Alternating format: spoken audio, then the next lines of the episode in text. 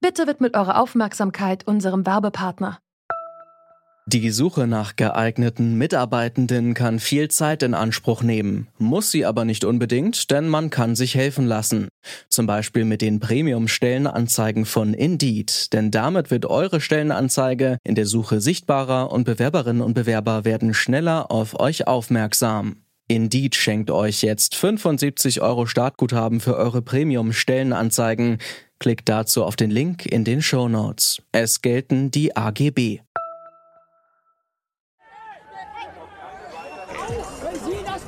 Ich bin ja verdammt nochmal der Bürger von diesem gottverdammten Land. Ja, das und das ist ist, meine Straße Schön. mit meinen Steuergeldern.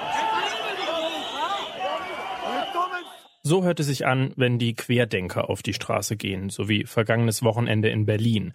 5000 Verschwörungsgläubige sind am Sonntag durch die Hauptstadt gezogen, von morgens bis abends, obwohl die Demonstration eigentlich verboten war. Die Proteste haben sich ursprünglich gegen die Maßnahmen zur Eindämmung der Corona-Pandemie gerichtet. Inzwischen geht's aber um mehr. Michael Ballweg, Kopf der Protestbewegung, der hat öffentlich verkündet, dass er das Grundgesetz abschaffen will. Und ein prominenter Redner aus der Szene hat am Sonntagabend auch unverhohlen zu Terroranschlägen aufgerufen. Inzwischen wird von manchen ein Verbot der verschwörungsideologischen Sammelbewegung gefordert. Aber wäre sowas überhaupt sinnvoll? Es ist Donnerstag, der 5. August. Ich bin Jonas Gretel. Hi zusammen.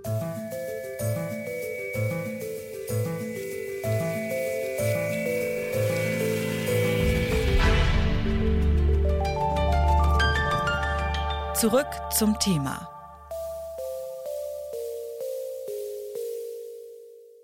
Welches Gewaltpotenzial in der Querdenkenbewegung steckt, das ist am Wochenende nochmal deutlich geworden. Denn die Verschwörungsgläubigen, die haben Journalistinnen, Polizeibeamte und Passanten angegriffen. Ein Gewerkschafter, der die Szene schon länger kritisch beobachtet, der wurde von ihnen ins Krankenhaus geprügelt. Ein Bild von ihm ist vorher in den Telegram-Chats der Querdenker rumgegangen. Verhindern konnte die Polizei diese Gewalt aber nicht. Was dort schiefgelaufen ist und ob ein Verbot solche Gewaltexzesse vielleicht verhindern könnte, das haben wir von Benjamin Jentro wissen wollen, dem Sprecher der Gewerkschaft der Polizei in Berlin. Ich glaube, wir haben im letzten Jahr auch sehr, sehr deutlich gesehen, wie schwierig das ist, auch Zehntausende auseinanderzubringen, die sich nicht an Regeln halten. Kommunikation ist das wichtigste Einsatzmittel der Polizei, aber Kommunikation heißt immer Sender und Empfänger. Und wenn Sie auf diesen Demonstrationen sind, dann können Sie mal versuchen, mit den Leuten zu reden. Äh, da hört Ihnen fast keiner zu. Von daher ist es sehr, sehr schwer und wir haben bisher keinen Schlüssel gefunden, um solche Bilder zu verhindern. Ich möchte aber auch mal mutmaßen, dass es vielleicht gar kein Mittel gibt. Was könnte die Polizei in Zukunft besser machen, wenn man ja die nächste Querdenken-Demo nochmal hat? Verantwortlich, wie die Polizei ihre Arbeit machen kann, ist in erster Linie die Politik. Ja, und wenn ich immer höre, Polizei muss mehr in den Dienst rufen. Ich habe Kollegen gehabt, die am Wochenende nach einer 40, 50 Stunden Woche dann von drei bis 22 Uhr noch im Dienst waren. Also 19 Stunden. Da müssen wir ehrlich gesagt sagen, dass das absoluten Respekt verdient, dass die Kolleginnen und Kollegen überhaupt so professionell vorgegangen sind. Dann brauchen wir in Berlin, wenn wir solche Lagen in Zukunft verhindern wollen, dann brauchen wir in Berlin 50.000 Polizisten. Das wäre eine Verdopplung der Zahl.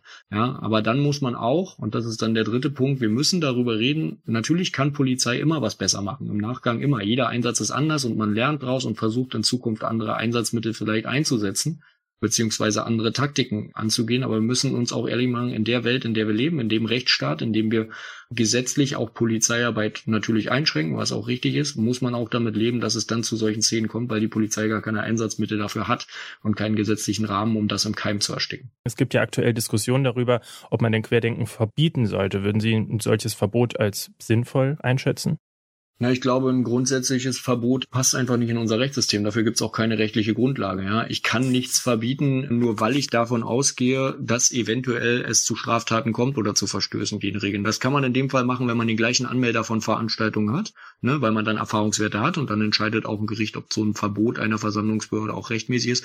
Grundsätzlich das zu verbieten finde ich schwierig, weil dann äh, geben wir noch mehr Wasser auf die Mühlen von denjenigen, die sagen, in unserem Land kann man ja gar nichts mehr sagen.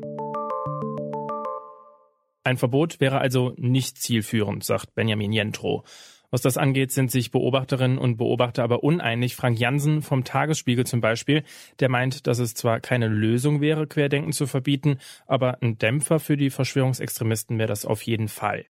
Wie so ein Verbot aussehen könnte, darüber habe ich mit Chanjo Yoon gesprochen. Der ist Rechtsanwalt für IT-Recht und setzt sich auf seinem YouTube-Blog kritisch mit rechtlichen Fragen rund um Querdenken auseinander.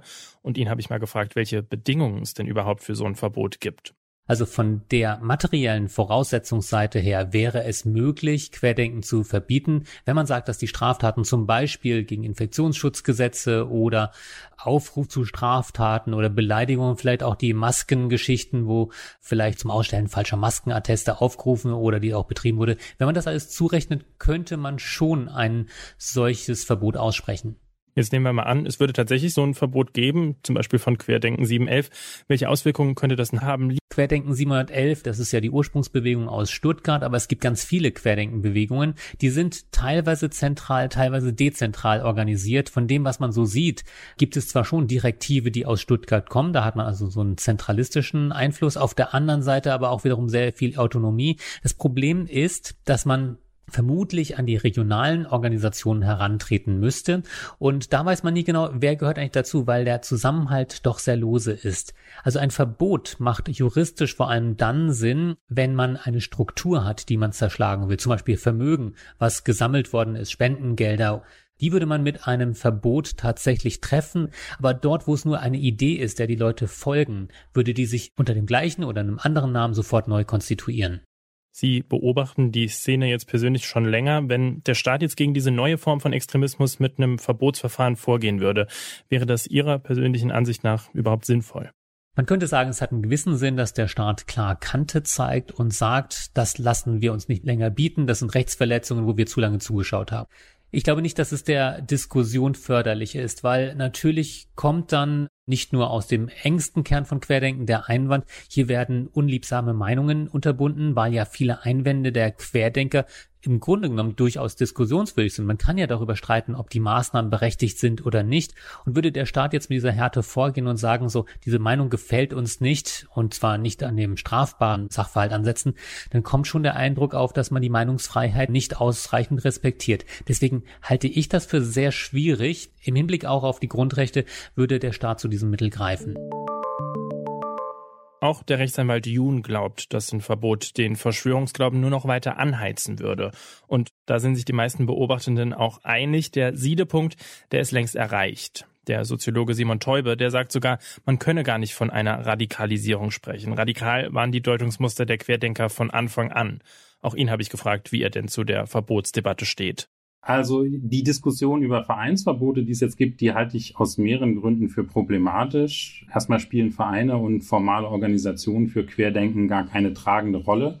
Es gibt da zwar die Anwälte für Aufklärung, die als Verein organisiert sind, aber getragen wird die Protestbewegung vor allen Dingen von Einzelpersonen und kleineren, lockeren Zusammenschlüssen. Und das heißt, man müsste, wenn, dann sehr viele von diesen Zusammenschlüssen verbieten. Dafür ist das Vereinsverbot aber gar nicht gemacht. Es dürfte auch kaum einen Verein geben, dem man nachweisen kann, dass er einen demokratiefeindlichen und gewaltverherrlichenden Zweck hat. Das heißt, man würde mit dem Vereinsverbot problematische Äußerungen und auch problematisches Verhalten nicht einschränken. Das heißt, es muss eine andere Form des Umgangs geben und das sehe ich vor allen Dingen dann, wenn diese Rechtsbrüche stattfinden. Äh, da muss es ein klares Signal geben, dass zum Beispiel angreifende Personen beweissicher verhaftet werden und vor Gericht gestellt werden. Und das hat dann auch eine deutliche Signalwirkung. Dafür braucht man dann natürlich auch das entsprechende Personal und auch eine Situation, die überschaubarer ist, als das jetzt am letzten Wochenende in Berlin der Fall war. Jetzt haben Sie ja gerade schon die Debatte angesprochen über den Verbot von Querdenkenorganisationen. Würden Sie sagen, dass sowas vielleicht auch die Radikalisierung noch mehr befeuern würde, wenn man jetzt verschiedene Organisationen verbieten würde? Also es gibt ja schon jetzt einen harten Kern, der sich sozusagen im Widerstand sieht gegen ein diktatorisches Regime. Und natürlich würde das Verbot von einzelnen Zusammenschlüssen genau diese Diskussion befeuern, wie das auch schon das Demonstrations Verbot getan hat. Und das ist sozusagen Wasser auf die Mühlen von denen, die sagen, wir sind in einer Notwehrsituation. Das dient eben auch als Rechtfertigung für Gewalt und insofern heizt das die Debatte auch weiter an. Also wenn man da mal so ein Fazit zieht, Sie würden sagen, verbieten nein, aber aber eben Rechtsbrüche und auch andere klare Verstöße gegen demokratische Spielregeln deutlich markieren und auch ahnden. Also wenn es um Verschwörungsideologien geht, wenn es um Antisemitismus geht, da muss man eben klare Stoppzeichen setzen und eben, wenn es sein muss, auch mit der Polizei.